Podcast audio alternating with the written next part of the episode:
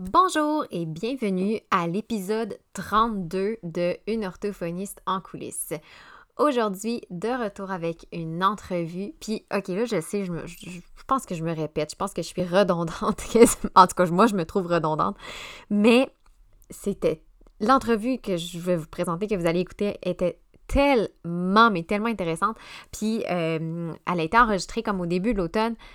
Bien honnêtement, j'avais tellement hâte de vous la partager parce que euh, c'est avec euh, Audreyne Guyodot, qui est une euh, française qui est orthophoniste en fait de formation, qui actuellement est maman à la maison, mais qui n'a pour autant délaisser sa passion qui est le bilinguisme. Et moi, j'avais plusieurs questions sur le bilinguisme. Euh, j'ai lu beaucoup, j'ai découvert son, son, profil, euh, son compte Instagram où elle fait des publications super intéressantes. D'ailleurs, toutes les informations sur son blog et son compte Instagram sont dans la description de l'épisode si jamais vous voulez la suivre. Et euh, j'ai appris beaucoup sur ses explications donc elle mettait dans ses publications Instagram, dans ses stories.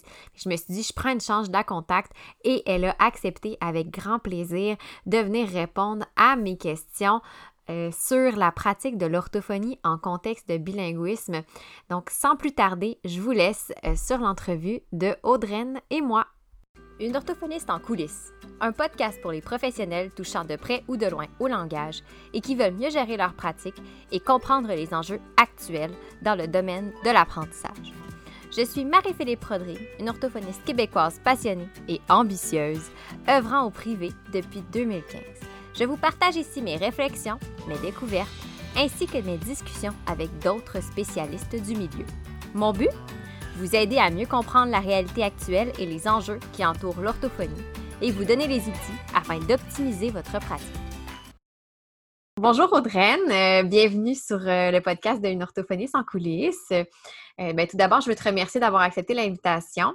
Surtout que je pense que ton, sujet de prédilection, c'est le bilinguisme. Puis ça fait quelque temps que j'avais le goût d'explorer un petit peu plus le sujet. Mais avant qu'on aborde un peu ça, j'aimerais ça t'inviter à te, présenter ta formation. Ben, où est-ce que tu as fait ta formation? Surtout que tu as un parcours quand même intéressant. Oui, alors moi je suis française, donc j'ai fait d'abord une euh, licence de psychologie euh, en France et après je suis allée en Belgique et donc j'ai fait un baccalauréat donc en logopédie qui est l'orthophonie en Belgique, euh, donc à Liège en Belgique. Puis est-ce que tu as pratiqué là-bas avant de venir justement aux États-Unis ou? Alors, j'ai fait l'équivalence en France et puis j'ai fait deux remplacements en cabinet privé en France et après, je suis partie aux États-Unis. OK. Donc, c'est ça. Donc, le rendu aux États-Unis, c'était New York directement que tu t'es. Ouais, New York, ouais. Là, c'est ça. Avant, avant que, genre, je, que je démarre l'enregistrement de l'épisode, on parlait justement que tu n'étais pas orthophoniste officiellement là-bas à cause de la reconnaissance là, des équivalences? Oui, c'est ça. Donc, je travaillais directement plutôt au bouche à oreille avec euh, la, communauté francophone, donc beaucoup des Français et des Belges. et donc, officiellement, j'étais euh, prof de français. mais officiellement, c'est ça, c'était comme ton titre, mais dans tes tâches, est-ce qu'il y avait des, tâches qui s'apparentaient un peu à plus de l'orthophonie parce que tu parles beaucoup de bilinguisme, donc est-ce que c'était plus le prof de français, par exemple, en classe ou vraiment plus en intervention euh, individuelle?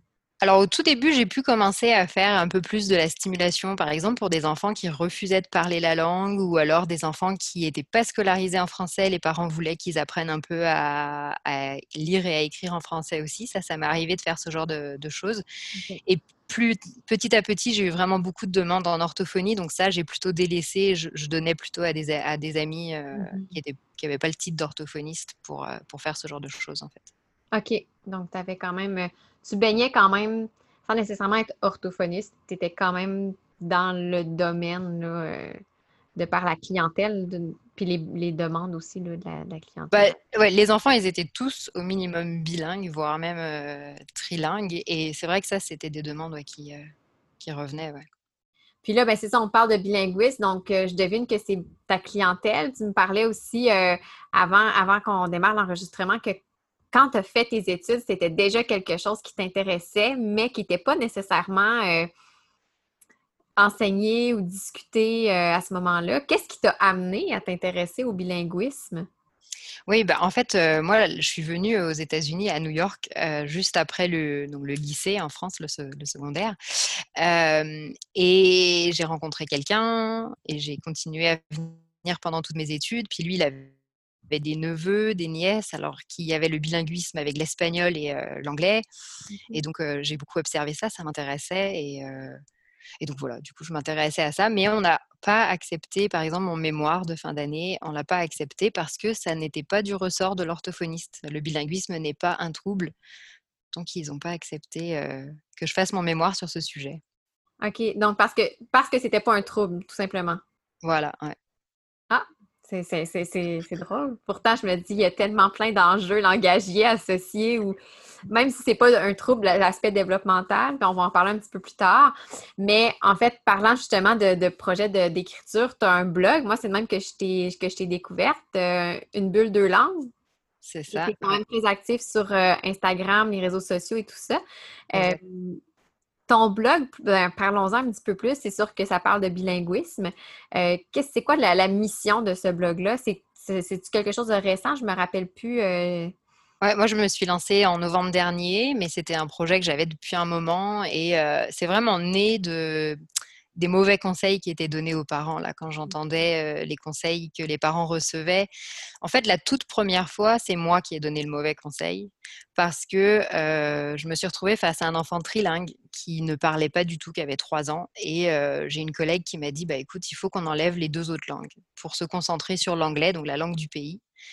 Et puis je lui ai dit, je, me le sens, je me sens pas de dire ça à la maman, alors que moi, je suis expatriée. J'avais, j'étais pas maman à l'époque, mais je me dis, je, je m'imagine pas parler en anglais à mon enfant. Donc, comment est-ce que je peux demander à un parent de faire ça? Et puis bon, elle, elle insistait, disait non, non, vraiment, c'est ce qu'il faut faire.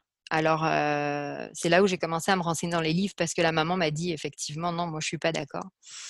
Et donc, je me suis renseignée, puis c'est là que je me suis aperçue que c'était totalement faux de donner ce conseil-là. Mmh et, donc voilà, et comme j'entends très, encore très très souvent, encore plus maintenant que je fais le blog, j'ai encore plus de témoignages de, de, parents qui me, qui me témoignent ce conseil qui est donné. donc je trouvais vraiment important de passer le message que, que c'est faux et qu'il ne faut pas donner ce conseil-là. Oui, je pense que c'est un mythe qui est assez tenace parce que j'ai écouté moi-même aussi plusieurs podcasts en lien avec le bilinguisme, puis les, les, les, orthophonistes qui se spécialisaient là-dedans disaient, étaient unanimes, disaient tout un peu la même chose que toi, que c'est pas vrai de, de, dire à un parent d'arrêter de parler seulement qu'une seule langue et euh, justement la langue d'usage et non pas la langue maternelle. Bref, euh, mais c'est vrai que c'est quand même ancré, on dirait. Euh. puis ça veut dire qu'avec ton blog, c'est vraiment ça, c'est une mission, je dirais, plus de, de défaire toutes ces, ces croyances-là. Ouais, c'est ça, c'est défaire les mythes. Et puis aussi, je, fais beaucoup de la, la, stimulation aussi par, le, par les jeux et par les livres, parce que je pense que ben, pour tous les enfants, mais en particulier aussi dans le bilinguisme pour les enfants, c'est une bonne façon de les exposer à leur langue, euh, à la langue minoritaire, en fait, euh, de le passer par le jeu, de passer par les livres. Donc, euh, j'essaye de montrer aux parents comment ils peuvent le faire pour que ce soit le plus efficace possible, en fait, pour le langage. Quoi. C'est vraiment intéressant, c'est ça, parce que je trouve que effectivement, moi j'ai été voir justement ton blog, je, te suis sur les réseaux sociaux, je trouve que ton contenu est pertinent autant pour les parents que pour les intervenants. Ouais, alors j'ai pensé plus aux parents quand je l'ai pensé, mais euh, c'est vrai qu'après j'ai vu qu'il y avait pas mal de, professionnels aussi qui pouvaient me suivre et donc euh, voilà. Effectivement. Et là, euh, maintenant qu'on a fait un tour très sommaire de ta, carrière puis de tes, tes intérêts, euh, on va parler justement de bilinguisme, qui est en fait le, sujet principal de l'épisode. Et ma première question était quels sont selon toi les mythes qui sont les plus répandus en matière justement de développement du langage et de bilinguisme? On en a parlé d'un déjà. Euh, ouais. Mais le plus, le plus tenace, c'est que les enfants bilingues parlent plus tard. Voilà. C'est comme, euh, c'est l'idée que l'enfant, il a besoin de plus de temps pour assimiler les deux langues avant de pouvoir parler. Euh, comme s'il avait besoin de temps pour les différencier, pour, euh, voilà. mais finalement, ce, mythe-là, c'est, c'est pas si grave que ça pour les enfants tout venant. Ça n'a pas de conséquences. effectivement. Ouais. Mais pour les enfants, en fait, que nous, on va rencontrer en orthophonie, pour eux, ça, ça peut être un, problème, en fait, parce que bah, y a les conseils qui vont découler de ce mythe, donc c'est comme ceux dont on a parlé tout à l'heure, de mettre la langue maternelle de côté. Euh, et donc ça, ça va être vraiment... Euh, bah, on peut perdre la langue, l'enfant va perdre sa langue maternelle si on fait ça. Mmh. Et on va juste passer d'un enfant qui euh, était bilingue à un enfant monolingue, mais toujours avec le même problème de langage, ça ne va pas résoudre son problème. Et, euh, puis l'autre impact aussi, c'est pour l'intervention précoce, parce que les parents, du coup, vont attendre beaucoup plus longtemps avant de venir nous consulter, en fait, parce qu'ils se disent, ben non, c'est normal, euh, ils, parlent un peu plus tard, donc, euh, donc ils mettent du temps avant de venir nous voir. C'est vrai, effectivement, parce que c'est ça, on croit que ça fait partie de, ben, il y a deux langues ou trois langues, même dans certains contextes. Donc, c'est intéressant. Puis c'est vrai que c'est un mythe qu'on entend. Puis euh, comme tu dis, même je pense que même moi, des fois, en tant que soit orthophoniste ou j'ai jamais eu à le dire à un parent, mais je l'ai déjà entendu. Puis je me suis même déjà questionnée, c'est vrai, c'est vrai, je, ne sais plus. C'est comme plus, des fois, c'est tellement tenace que même parfois les lire, il faut retourner s'informer. Euh, on parlait aussi, c'est ça, de dans, pourquoi les gens d'emblée recommanderaient d'enlever, de en fait, de parler qu'une seule langue? C'est quoi le... Ouais, je, pense, je pense que c'est pour augmenter le temps d'exposition euh, à la langue, du coup, mais, mais si, euh, si l'enfant il est un petit peu euh, comment dire, en retard ou il a un trouble, on ne peut pas le savoir à l'origine, mais c'est pas ça qui va l'aider en fait, parce que du coup, même on, lui enlève peut-être sa langue même dans laquelle il est le plus à l'aise. Mmh. Donc, c'est pas du tout, c'est pas du tout recommandé. Et puis, voilà. Puis il a le droit d'avoir le bilinguisme. Un enfant qui a un trouble du langage, il peut mmh acquérir les deux langues sans difficulté, enfin sans difficulté, pas avec les mêmes difficultés que ça s'il en avait qu'une seule. c'est ça. quelque chose. On parle souvent de, code switching chez les enfants bilingues, mmh. qui j'avais entendu ça ou j'avais lu, je me rappelle plus, mais qui souvent il y a des gens qui disaient ben, que ça c'est pas c'est pas bon, parce que ça veut dire qu'ils maîtrisent pas ni une ni l'autre des deux langues. je me dis, mais il me semble que c'est pas logique. C'est juste si le, on, en fait tous, même en tant que moi-même, je suis, je suis bilingue, puis ça m'arrive très souvent d'utiliser des expressions en anglais ou vice-versa dans les. Ouais, bah là, j'habite à Montréal, j'en entends quand même beaucoup. Donc moi, c'est souvent, c'est souvent ce que je dis aux parents quand ils s'inquiètent du code switching. Je leur dis, mais vous n'en faites pas vous-même. Enfin, c'est vraiment la première chose que je leur dis. Euh, euh, déjà pour leur rappeler que le code switching, c'est quelque chose de normal pour la personne euh, bilingue. Et euh, l'enfant, il n'est pas du tout confus, en fait, il est en train d'utiliser toutes les ressources linguistiques mmh qu'il a, en fait. Donc, donc c'est pas du tout un, c'est pas du tout une, c'est pas du tout une preuve que l'enfant est confus, non, effectivement. Non, c'est ça, c'est pas un signe de confusion ou de, de, de, du fait que la, maîtrise de ni l'une ni l'autre des deux langues est, est bonne. Mais il y a quelque chose quand même qu'on pourrait remarquer peut-être, c'est qu'il euh, il va peut-être moins en faire dans la langue avec laquelle il est plus à l'aise, la langue dominante pour lui. Peut-être que il va, il va moins, il, va peut-être aller plus chercher dans la langue euh, qui pour lui est dominante que l'inverse. Mm. Puis euh, ça c'est un autre tu sauras me dire si c'est. Euh, moi, j'avais entendu ça. je te dis, c'est parce que j'ai été vraiment fouillée un peu puis j'ai écouté. Mais le fait que, justement, il y en a qui disent que même si le jeune n'a pas de trouble du langage, les jeunes qui sont bilingues, souvent, il y en a qui disent ben ils partent avec un retard, ils, ont plus de, ils peuvent avoir plus de difficultés à l'école ou. Euh, par exemple, je ne sais pas moi, un jeune enfant dont qui, était, qui est scolarisé en français, mais la langue maternelle, c'est l'anglais. Donc, tout jeune à la maison, il parle anglais, mais il est exposé quand même au français. Puis euh, un des mythes que, j'avais lu, c'était qu'il y en a qui disaient ben il va prendre du retard à l'école parce que c'est, pas la même langue. C'est, euh, je sais pas si tu as lu un peu là-dessus par rapport aux apprentissages scolaires. Ouais, bah, en fait, ce qui montrait, c'est que euh, bah, l'enfant, déjà, il n'est pas en retard, c'est-à-dire que les premiers mots, les premières phrases, voilà, ce genre de choses-là, les, les, milestones, les, jalons de développement qu'on va attendre, ceux-là, ils vont être tous, dans toutes les langues, c'est en même temps. Il y a plein de pays dans lesquels les enfants, ils ont deux langues et tout le monde fait en même temps.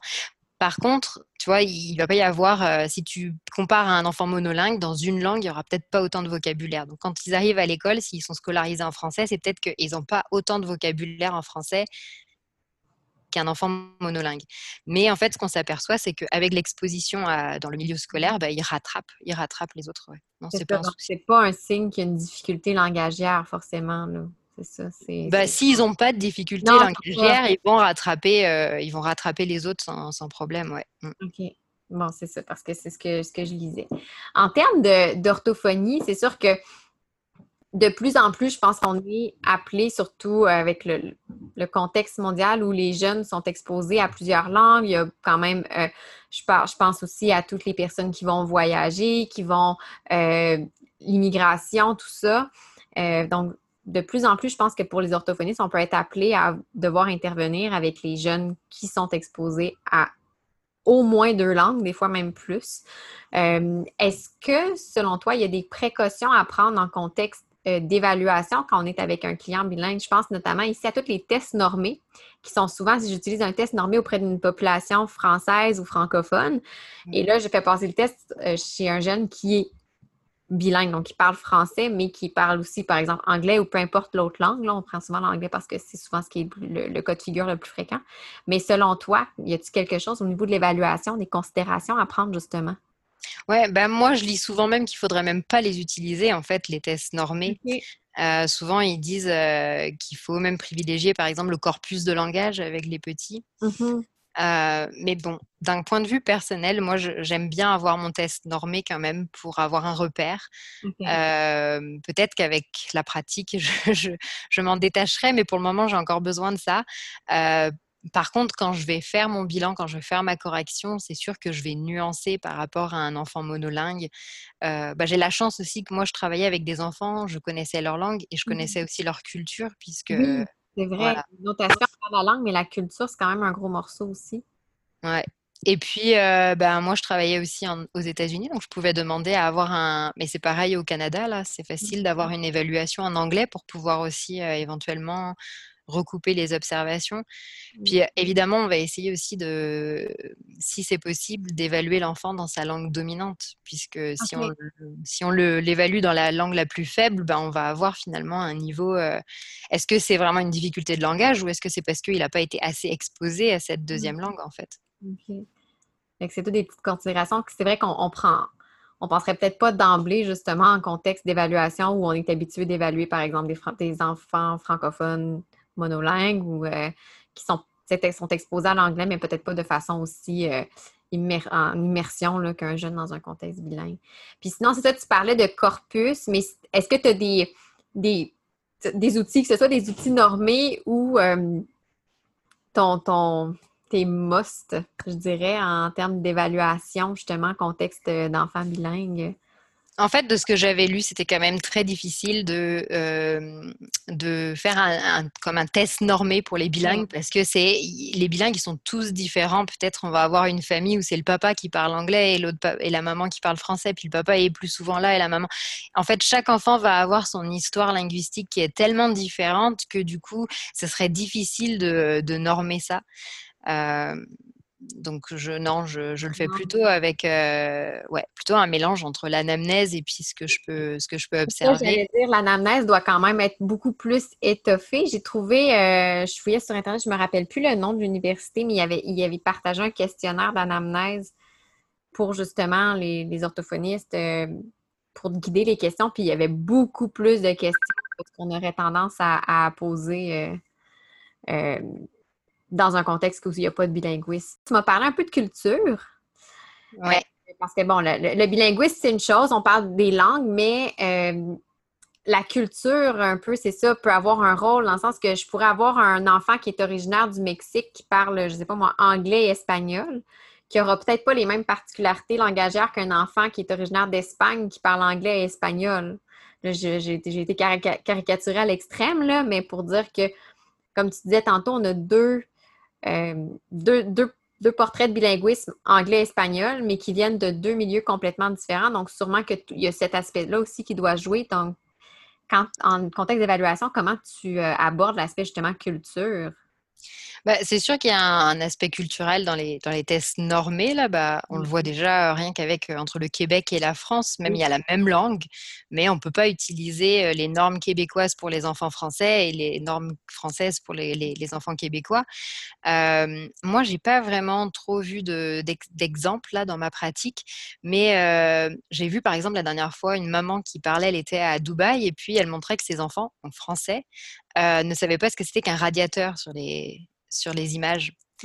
Évidemment, ils n'ont pas un manque de vocabulaire, c'est qu'à Dubaï, ben, il n'y a pas de radiateur. Donc, euh, donc, ça montrait bien en fait que la- la- la- le culturel est quand même important. Donc, euh, Mmh.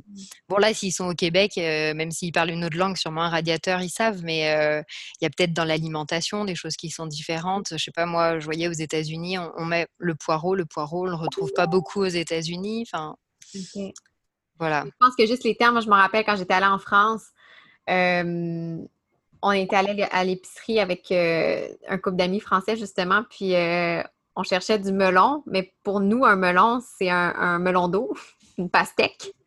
Puis, fait qu'on est allé chercher vraiment le melon d'eau, la pastèque, puis était là, mais c'est pas ça qu'on voulait comme melon, parce qu'il y avait en tête le cantalou, qui était un autre sorte de melon. Fait qu'effectivement, le, le langage, la culture euh, peut, peut quand même jouer. Fait que je devine, on parle d'évaluation, mais sûrement même chose aussi au terme, en termes d'intervention, ça va venir euh, avoir un impact, l'aspect culturel, parce que tu parlais justement, des fois, ça se peut que c'est le père euh, qui parle plus anglais. Là, on va travailler. Est-ce que tu vas prioriser la langue dominante en intervention? Comment un peu tu abordes ça en contexte de bilinguisme?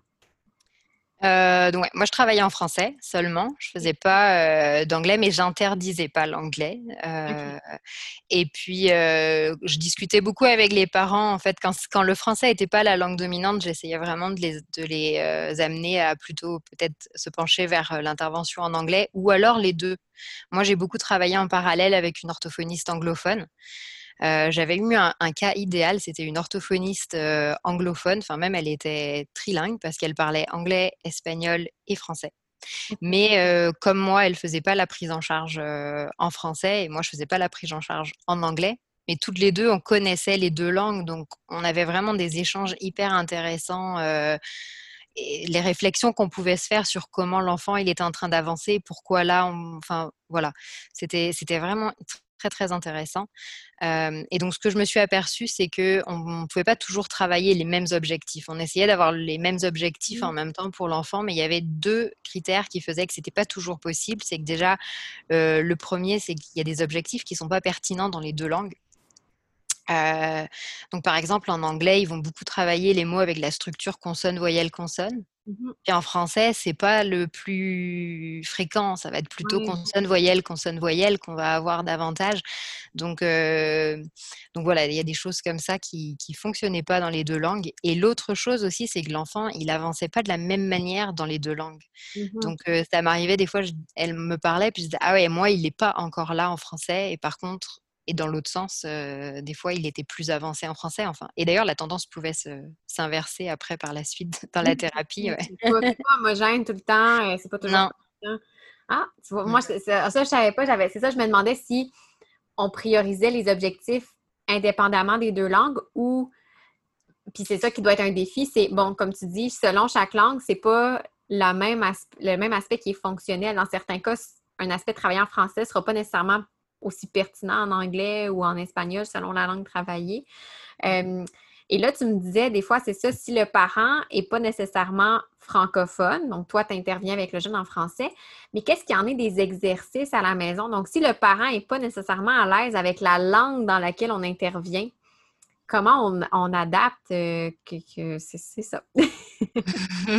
Moi, j'ai pas beaucoup eu la situation parce que je travaillais vraiment avec une majorité de familles francophones. Après, les deux parents n'étaient pas toujours euh, francophones. Donc, si par exemple c'est la maman qui était anglophone et que euh, c'est elle qui est plus amenée Mhm. à faire le travail à la maison, moi je disais parfois que ça pouvait être fait dans l'autre langue, en- dépendamment de ce que je demandais évidemment. Euh, si je travaille par exemple le du et de là, ben c'est pas applicable euh, en anglais. Non, Ouais, voilà, Mm. ça va dépendre de ce que je demande. Mais si c'était applicable, je disais, vous pouvez aussi le faire dans l'autre langue. Euh, mais ce que j'avais remarqué aussi, c'est que parfois, les enfants, ils préféraient en fait faire le travail euh, dans la langue de la thérapie. Des fois, ils avaient du mal à, Ouais. mais j'ai pas, j'ai pas beaucoup d'expérience dans ce domaine, donc je peux pas non plus trop, trop en parler. Mais, mais voilà, c'est les, observations que j'ai faites. effectivement, ça dépend des objectifs qui ont été ciblés, qui sont travaillés, parce que dans certains cas, ben, ça se travaille seulement qu'en anglais. Dans d'autres cas, ben, ça se travaille seulement qu'en français, par exemple. Ah, c'est vraiment, c'est vraiment intéressant parce que même si tu dis, bon, je, je n'ai pas fait beaucoup, ben moi, j'en ai en fait jamais fait. Donc, là, tu as plus d'expérience que moi. En fait, j'ai déjà travaillé avec des, des cas justement de bilinguisme, euh, mais la, plupart du temps, en fait, je dis bilinguisme, ça peut arriver, c'est ça, j'ai un parent qui est anglophone, mais l'enfant est quasiment plus souvent francophone parce que l'autre parent est francophone, ils sont scolarisés en français ou. Euh, euh, l'enfant est, oui, est scolarisé en anglais, mais c'est un bilinguisme qui est comme un peu différent, c'est-à-dire que leur première langue va être, c'est un bilinguisme plus séquentiel, donc ils ont appris le français, puis après mm. ça, avec l'école, ils ont appris l'anglais, fait que c'est pas tout à fait la même chose. Puis ça, c'est, je pense que c'est une autre, euh, on n'en a pas parlé, mais une autre variante aussi du bilinguisme, parce que je pense qu'il y a, c'est ça, il y a le bilinguisme séquentiel, puis l'autre, j'oublie le terme, mais quand ils l'apprennent en, simultané. Mm. Ou il y a même tardif aussi, hein, on en rencontre aussi. Oui, ah. Mm. OK. qu'est-ce que, qu'est-ce que par tardif, on entend quoi à peu près? Alors, les chercheurs, ils sont pas tous d'accord. Oui, mais c'est pour ça que... ben, certains, certains vont te dire c'est après 6-7 ans et d'autres vont te dire c'est après 12 ans. Mais en fait, j'avais fait un article sur mon blog d'ailleurs sur le fait que, OK, les catégorisations, elles peuvent être intéressantes sur certaines choses. Ça peut nous montrer euh, euh, ça peut être intéressant, même en tant qu'orthophoniste, là, pour, euh, pour observer certaines choses. Mais en même temps, il faut faire attention parce qu'il y a peut-être un enfant euh, qui va plus avoir le portrait d'un enfant consécutif alors qu'il a appris sa langue à 8 ans. Puis un autre enfant qui. Enfin, tu vois. Il n'y a pas des limites comme ça. On peut pas les mettre dans des boîtes non plus, les enfants. C'est pas Ah, tu as appris à 3 ans, donc toi, tu vas aller. Tu vas faire comme ça. non, effectivement, effectivement. Mais tout ça, tout ça montre que finalement, ça aurait été un excellent sujet de mémoire.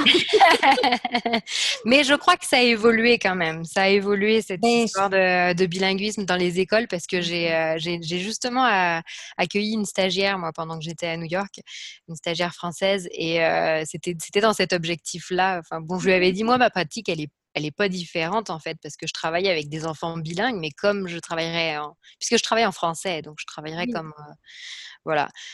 mais bon, je l'avais quand même accepté pour pouvoir vraiment sensibiliser. Puis elle m'avait dit qu'on leur en parlait quand même davantage. Mais je pense que sans avoir vraiment vu, on reste quand même un peu avec ces idées dans la tête quand même.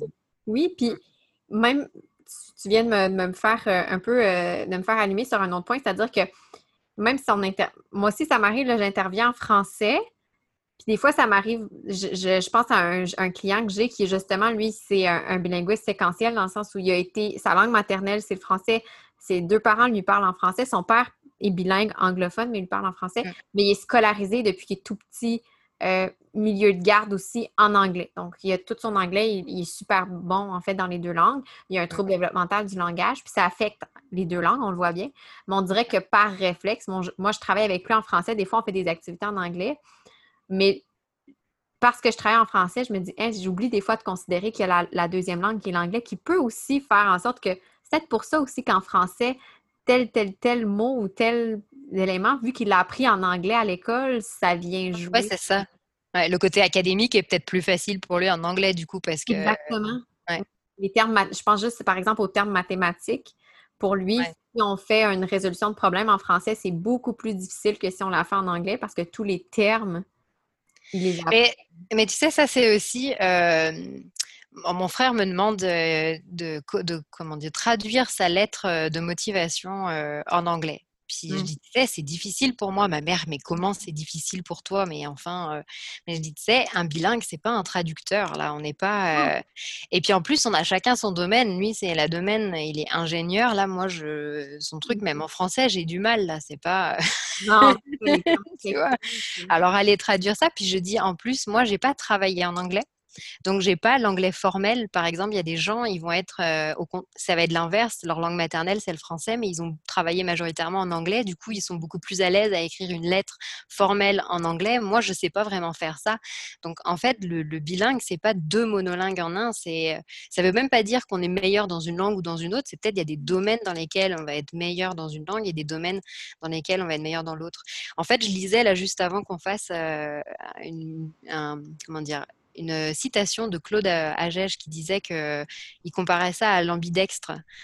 c'est comme l'ambidextre qui est capable de servir de ses deux mains, mais finalement, il est peut-être plus à l'aise avec une qu'avec l'autre. Puis il y a pour certaines tâches, il va être plus à l'aise avec sa main gauche, certaines tâches, il va être plus à l'aise avec sa main droite. Ben voilà, il disait le bilinguisme, en fait, c'est comme ça aussi. Mais je te confirme effectivement que c'est pas parce qu'on est bilingue qu'on est traductrice. Moi, j'ai un, un, site à traduire en anglais, puis même si je comprends très bien l'anglais, je le parle très bien, ça a été un autre niveau justement à cause de tous les termes techniques, les formulations de phrases. On veut s'assurer de faire les bonnes formulations, transmettre le bon message. Je, ne suis pas traductrice non plus. un traducteur, c'est un métier, c'est pas le bilingue. Non, exactement.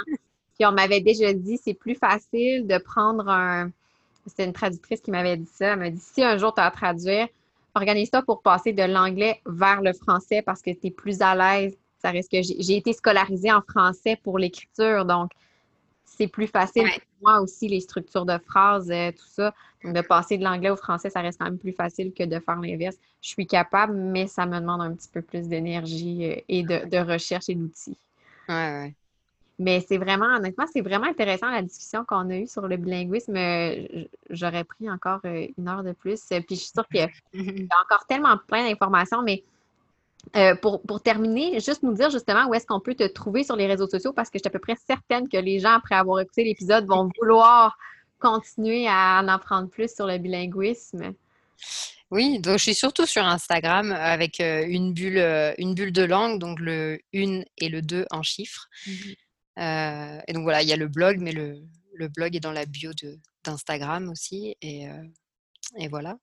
De toute façon, moi, je mets toutes les informations quand même dans la description de l'épisode. Donc, les gens pourront y avoir accès. Mais euh, j'invite vraiment les gens à te suivre. Moi, personnellement, je trouve tes. tes... Moi, je, moi, je suis surtout les stories. Là. Je suis moins sur les posts, mais dans les stories, je trouve ça super pertinent. Bah, les stories, je les mets normalement aussi sur Facebook si les gens ne sont pas toujours sur Instagram, ah, mais je sais que les, les, gens sont moins stories sur euh, Facebook. oui, ça. Ben, je, dis c'est ça. Moi, c'est juste qu'effectivement, j'ai fait plus sur Instagram. Mais c'est des petites. ce que je trouve intéressant, c'est des petites informations qui ne sont pas nécessairement longues, qui sont qui font juste du sens. Une fois qu'on les lit, on fait Ah! Effectivement, j'avoue que j'avais pas vu ça, ça comme ça. Puis moi, ça m'a ça m'a quand même amené plus loin dans ma réflexion d'orthophoniste. Donc, euh, ben, tant mieux, merci. ça m'a aidé. Donc, je te remercie vraiment beaucoup, euh, Audreyne, pour euh, d'avoir pris du temps comme ça pour l'épisode. Puis, ben, j'invite tout le monde là, à aller te suivre sur les réseaux sociaux parce que le contenu, je le répète, puis je ne le répéterai pas assez, c'est vraiment pertinent. Merci. Si vous avez apprécié cet épisode, je vous invite à vous abonner à mon podcast pour ne rien manquer et être avisé lorsque de nouveaux épisodes seront publiés. Je vous invite également à me laisser un commentaire ou même une cote de 5 étoiles peut-être? Pour me permettre de réaliser ma mission qui est de démocratiser l'orthophonie et tout ce qui entoure les besoins particuliers. En laissant un commentaire ou une note, vous permettez à mon podcast d'être plus visible pour qu'un plus grand nombre de personnes puissent en profiter. Pour en apprendre plus sur les coulisses de l'orthophonie et sur mes projets, vous pouvez me suivre sur mes réseaux sociaux mentionnés dans la description de l'épisode. Pour mes services de mentorat ainsi que les outils disponibles sur ma boutique en ligne, rendez-vous au www.mariephilippeorthophoniste.ca.